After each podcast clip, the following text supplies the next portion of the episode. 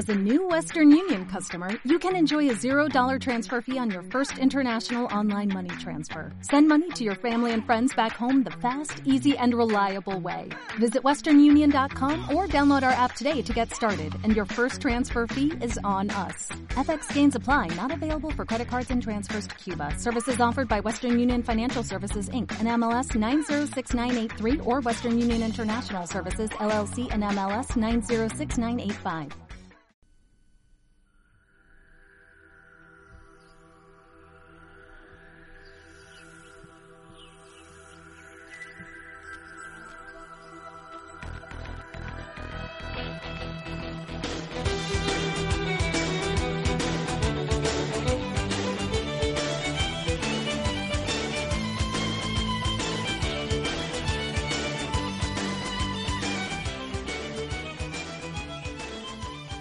En Radio Tamaraceite, Onda Parroquial, Educando con Amor, con Pino González y Guillermo Santana. Los martes a las 6 de la tarde y los jueves a las 10 de la noche.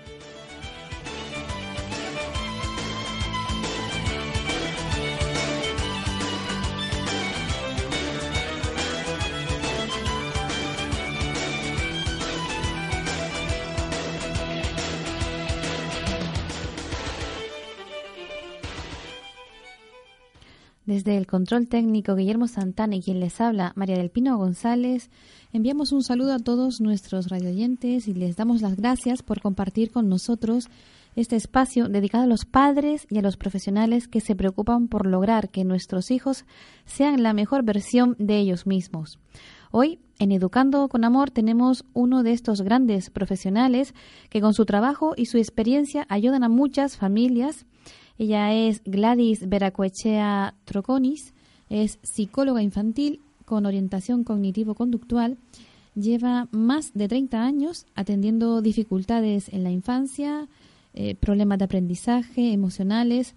Su protocolo de intervención involucra tanto a padres como a docentes en el proceso de trabajo del niño. Ha sido profesora universitaria en varias universidades de Caracas y actualmente atiende en consulta privada en Madrid y dirige mm, también el aula virtual de la editorial Simática, donde imparte cursos por Internet. Es formadora de docentes y padres mediante conferencias, talleres y cursos en España.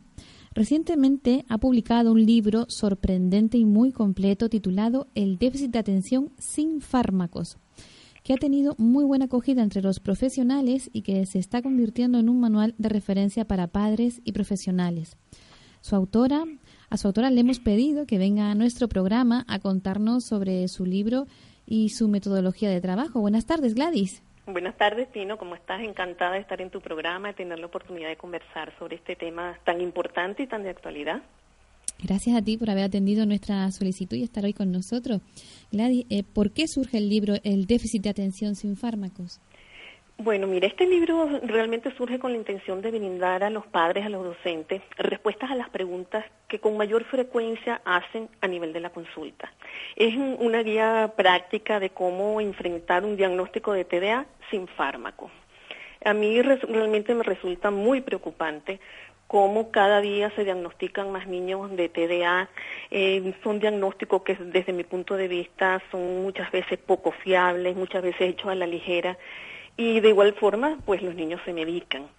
Yo en mi libro y en mi consulta planteo, un protocolo de intervención que toma en consideración múltiples variables sobre las cuales hay que intervenir porque ellas generan en sí las, muchas dificultades de atención y de hiperactividad. En este libro pues intento orientar a los padres, a los docentes, en qué aspecto trabajar con los niños que se distraen o que son muy inquietos para minimizar esas conductas sin necesidad de medicarlos. Mm, ¿Qué, qué es para, para ti el TDA? Mire, esa es una pregunta este, difícil. Yo no voy a plantear que el TDA no existe, como he escuchado a muchos profesionales. Sin embargo, sí, cada día me alejo más de dar un diagnóstico en sí de TDA. Yo planteo que las siglas TDA esconden muchos trastornos, muchas disfuncionalidades, muchas dificultades que difieren de un niño a otro. Eh, pienso que aquí lo importante no es dar un diagnóstico de TDA. Pienso que lo importante es buscar el origen de las dificultades en los niños para poder brindar los tratamientos pertinentes de acuerdo a cada caso en particular. Si nosotros planteamos un diagnóstico único y hecho como se está haciendo en la actualidad de TDA, pues generalmente el tratamiento también es único y es farmacológico y realmente estoy totalmente en desacuerdo. Eh, pienso que etiquetar a un niño de TDA es el pasaporte seguro para la medicación. ¿Y entonces puede considerarse que el TDA sea una enfermedad? Yo jamás diría que es una enfermedad. Fíjate que ese es un, un tema también muy importante. Cuando se empezó a hablar del TDA, eh, se hablaba de una condición presente en los niños, luego se hablaba de un trastorno en los niños.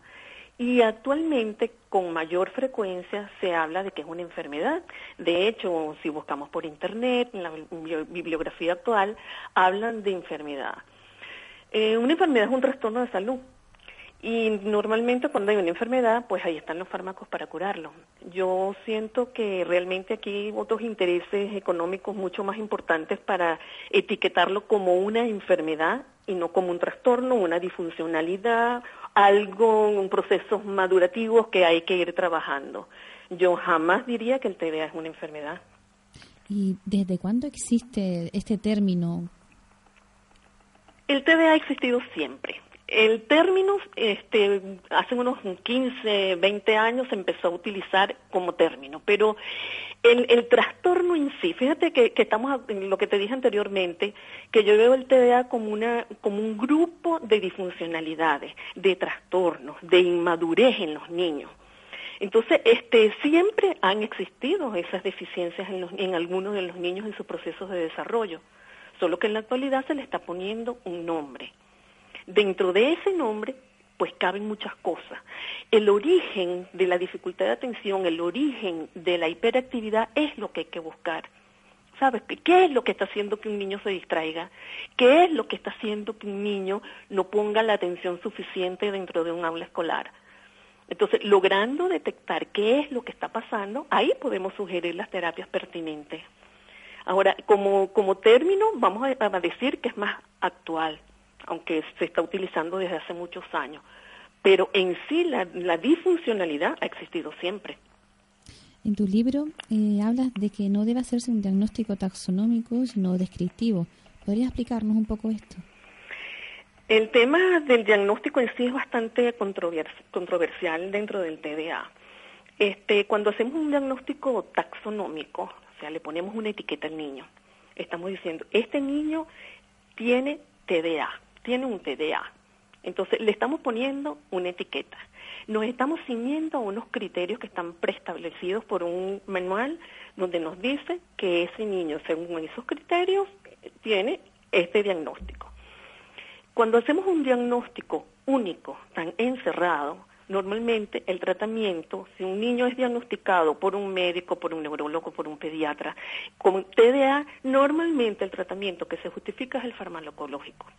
Si nosotros, en vez de hacer un diagnóstico taxonómico, hacemos un diagnóstico descriptivo, ¿qué estaríamos haciendo? Pues estaríamos estudiando particularmente a cada niño, a nivel individual, intentando buscar cuál es el origen de sus dificultades. Cada niño va a tener unas dificultades diferentes y el origen va a ser diferente.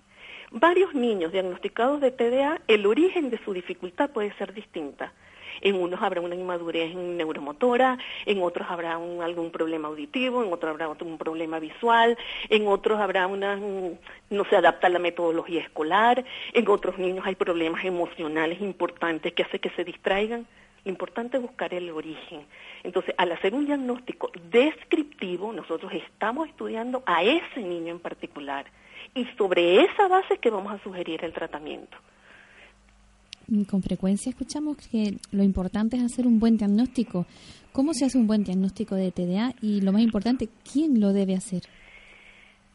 Mira, este, yo he escuchado eso muchísimo de que lo importante es hacer un buen diagnóstico. Yo muchas veces le he revertido la pregunta a, algunos ponentes, ¿qué, ¿qué, es hacer un buen diagnóstico? Este, cuando uno dice hacer un buen diagnóstico, mucha gente se imagina es que hay estudios, hay mm, pruebas que dan como resultado TDA. Eh, hasta este momento ni ninguna prueba, ni neurológica, ni endocrina, ni bioquímica, ni una analítica de laboratorio, ni electro, ni una resonancia que nos diga que hay un TDA. El diagnóstico sigue siendo un diagnóstico de observación, un diagnóstico conductual. Y, se, y normalmente cuando se hacen estos diagnósticos se basa también en la información que aportan los padres o los docentes mediante unas escalas. Entonces, este, hacer un buen diagnóstico en, el caso del TDA, yo considero que es bastante eh, difícil, muchas veces son diagnósticos muy poco fiables, porque, insisto, no hay una prueba única para diagnosticar un TDA. Eh, a mí aquí en el punto de quién lo debe hacer, a mí me resulta muy incongruente que siendo un diagnóstico descriptivo, conductual, de observación, eh, muchas veces lo hacen los neurólogos. Eh, desde mi punto de vista, si se va a hacer un diagnóstico, ojo, yo nunca doy un diagnóstico de TDA, mm, yo me niego a dar un diagnóstico de TDA. Yo puedo presuponer este niño encaja dentro de unas características de un TDA, pero a mí me interesa es ver cómo está funcionando él. Entonces no me interesa la etiqueta, me interesa ese niño cómo está funcionando y por qué me está dando características de TDA. Pero insisto que el diagnóstico debería hacerlo un psicólogo experimentado, un buen psicólogo que pueda tener una altísima capacidad de observación, de administrar pruebas, una batería de, pruebas amplia y que sepa detectar dentro de una evaluación psicológica cuál es el origen de las dificultades. Eh, Gladys, en tu consulta, digamos, ¿estás a favor o en contra de medicar? Bueno, siento que ya es casi evidente de, que estoy en contra de medicar, en el caso del TDA, por supuesto. Yo considero, por supuesto, que los, medicamentos están hechos para algo. Los medicamentos ayudan a curar, los medicamentos ayudan a, a minimizar síntomas de una enfermedad, pero es que el TDA no es una enfermedad. Entonces, no puedo estar a favor de medicar. Cuando me llegan algunos padres buscando ayuda y ya el niño viene medicado, este, el niño, si los padres quieren, el niño sigue medicado. Eso no es ningún inconveniente. Podemos trabajar este protocolo de intervención de todo el resto de las variables, aunque el niño esté medicado. Pero si el niño llega sin medicar, iniciamos el protocolo de intervención sin fármaco. ¿Qué significa iniciar un protocolo de intervención sin fármaco? Significa que vamos a hacer un análisis de todas las variables que pueden incidir sobre ese niño para que no atienda o para que esté en exceso activo. Y se trabajan aspectos tales como eh, la alimentación, las variables externas como horas de sueño, mm, tiempo que dedica a la televisión, a los videojuegos, a los mm, materiales educativos que lamentablemente cada vez se dejan más a un lado, rutinas dentro de la casa, cómo es el funcionamiento de la dinámica familiar, Todas esas variables se analizan, se estudian y sobre esa base se hace el proceso de intervención. Nunca dejemos aparte, a un lado, todo lo que es la metodología escolar. Para mí resulta indispensable que los docentes no, no es que colaboran con el, con el equipo que trabaja con el niño, los docentes forman parte de ese equipo multidisciplinar que es indispensable que ellos formen parte de ese equipo y tengan su aporte dentro de los colegios. Entonces, el proceso de, intervención que le sugiere a los padres es ese, o sea, empezar con ese análisis de todas esas variables, es hacer la exploración del niño, es hacer una buena exploración emocional e iniciar el trabajo en esa vía. Sin olvidar, insisto, los aspectos de la dieta y de la alimentación. Gladys, pero mm, volviendo un poco a la misma pregunta, ¿no? Cuando mm, te encuentras a los padres que dicen, no es que yo no puedo enviar al colegio a mi hijo sin fármacos porque el profesor me dice que no lo envíe sin fármacos. Muchas veces son los docentes los que se niegan un poco a que esos niños vayan sin medicar al colegio. Sí, estamos, estamos totalmente de acuerdo, Pino. Siento que eso es un problema social en este momento. O sea, hay muchos niños, hay muchos padres que, que se le exige que los niños vayan medicados. Este, a mí me parece, mira, es que el, el tema de la medicación es bastante complejo eh, yo siento que es hasta desde el punto de vista ético este, sugerir medicar a tantos niños, porque cada día se hacen más diagnósticos a la ligera. Entonces, sugerir medicar a tantos niños para que estén tranquilos me parece totalmente antiético. Y muchas veces sí se exige a los padres que los niños vayan medicados. Yo, yo tengo constancia de eso, o sea, eso lo, señalan muchos padres. Este, y muchas veces los padres pues necesitan una mayor información de qué otras, otros tipos de intervenciones hacer para evitar la medicación. Sí, porque también tiene efectos secundarios, ¿no? Eh, todos los medicamentos potencialmente pueden tener efectos secundarios. En el caso del metilfenidato, en el caso de, la atomocetina, que es la estratera, este, también los laboratorios señalan que pueden tener efectos secundarios. A mí algo que me preocupa muchísimo, por ejemplo, en el caso de Ritalin, Concerta, Estratera, Rubifen, que son como los más utilizados, eh, los laboratorios expresamente señalan que no se debe utilizar en niños menores de 6 años, porque no se saben los efectos en niños menores de 6 años. Sin embargo, en niños menores de esa edad que están siendo medicados. Entonces, lo, muchas veces los efectos secundarios, fíjate, esto es bien importante, muchas veces hay, niños que llegan a consulta y, que el motivo de consulta que exponen los padres es una consecuencia de la medicación. Por ejemplo, la irritabilidad. Hay niños que llegan, se ponen muy hipersensibles y ese es el motivo de consulta. O niños que presentan tics. Eh, cuando un niño va a ser medicado con metilfenidato es indispensable que la persona que sugiere medicar eh, pregunte a los padres si en los familiares cercanos, padres, tíos, primos, en la familia cercana, hay tics, porque con mayor probabilidad ese niño por acción del metilfenidato puede tener tics. Entonces, este, todos estos medicamentos pueden tener efectos secundarios. No quiere decir que en todos los niños haya los efectos secundarios, pero sí hay que estar muy alertas. Por ejemplo, uno de los más frecuentes son los trastornos del crecimiento. Hay una disminución del apetito, la cefalea, eh, resequedad de la garganta. Entonces, son, son síntomas que son consecuencia del fármaco. Muchas veces se pasan por alto. Pero a mí me parece que es también mm, eh, bastante antiético medicar a un niño que haya efectos secundarios y que se pase por alto, porque la consecuencia posterior es que va a estar más tranquilo. Y Gladys, eh, ¿es frecuente la consulta psicológica por TDA? Muchísimo, muchísimo. Yo te diría que hoy en día de cada 10 niños en consulta psicológica, 8 tienen relación con una consulta por TDA. No te voy a decir por por TDA. Este, muchas veces los padres no llegan con un diagnóstico, ¿me explico? Llegan porque en el colegio les señalan que no, bueno, que no pone atención, que no termina las actividades, que se levanta mucho de su asiento.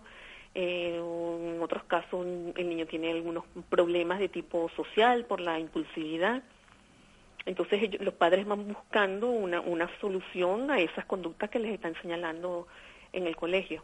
¿Cuál es, ¿Cuál es tu propuesta de tratamiento para estos niños diagnosticados de TDA? ¿Qué, qué, qué pasa cuando un niño acude a tu consulta? ¿Cuál, cómo, ¿Cómo lo enfocas?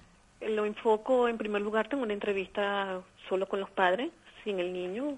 Me encanta que vayan padre y madre en el caso de que sea, de que sea posible. Este, porque muchas veces hay puntos de vista pues contradictorios que también ayudan al tratamiento entre padre y madre me refiero eh, se hace una primera entrevista donde se hace una exhaustiva exploración de todos los antecedentes del niño, de la dinámica familiar. En esa primera consulta empezamos a hablar ya de la alimentación, un esquema de alimentación de lo que el niño ingiere a diario. Se hace toda la exploración de las variables ambientales. Eh, luego este, se hacen unas consultas con el niño para su evaluación y luego otra consulta con los padres para esta entrega de, resultados, de revisión de qué es lo que está pasando con, con el niño. Ya en esa consulta ya se pueden dar las primeras orientaciones de intervención en la dinámica de la, dentro de la familia, a nivel ambiental, algunas sugerencias mm, para los colegios, para los docentes, este, y luego se hacen las sugerencias de las posibles terapias que requiera el niño por supuesto, esto no es único. Cada niño es un, mundo, cada niño es un ser particular y de acuerdo a los resultados de la evaluación se sugiere qué, qué tipo de intervención hacer, si requieren un, trabajo, puede ser auditivo, con una técnica auditiva o visual o, o alguna terapia de reorganización neurológica o requiere psicopedagogía. Normalmente el tratamiento psicológico sí se continúa, tanto con el niño como las sesiones de orientación con los padres, porque insisto que el trabajo a nivel de familia, de colegio, del apoyo que se le da al niño, de la protección emocional que se le da al niño es indispensable. Sí, de hecho he leído alguna vez algún, algunos artículos de estudios científicos que, que, prueban un poco que el, tema de la psicoterapia en, en estos mm, trastornos ayuda muchísimo más incluso que la farmacológica. Sí, bueno, yo te puedo decir que, que por supuesto que yo he tenido niños medicados, pero la gran mayoría de los niños que yo he tenido no han sido medicados. No han sido medicados, este, algunos les he podido seguir pues la pista a través de los, de los años y, me contenta mucho ver que son ya adolescentes y casi adultos eh, que han estudiado, que están trabajando, que están haciendo posgrado, no han sido medicados. Gladys, eh, en tu libro hablas de la bioterapia. ¿Podrías explicarnos un poquito?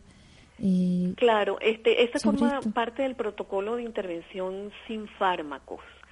Eh, no es no es muy fácil conseguir especialistas en el área de, bioterapia, aunque la sigan realmente dentro de este protocolo, pero sí hay pediatras y hay neurólogos que, que aportan todos estos suplementos que son necesarios, como algunos aminoácidos, este, el omega 3, algunas vitaminas. Esto tiene que hacerse bajo control médico. No, no importa que, que veamos que dice que no tiene efectos secundarios. Esto tiene que hacerse siempre bajo control médico. Entonces la bioterapia es un, es el, un apoyo de la, digamos, de la parte médica a este tratamiento de intervención sin los fármacos. Y de las terapias que tú has aplicado en tu consulta, ¿qué otras terapias existen que ayudan al niño con TDA?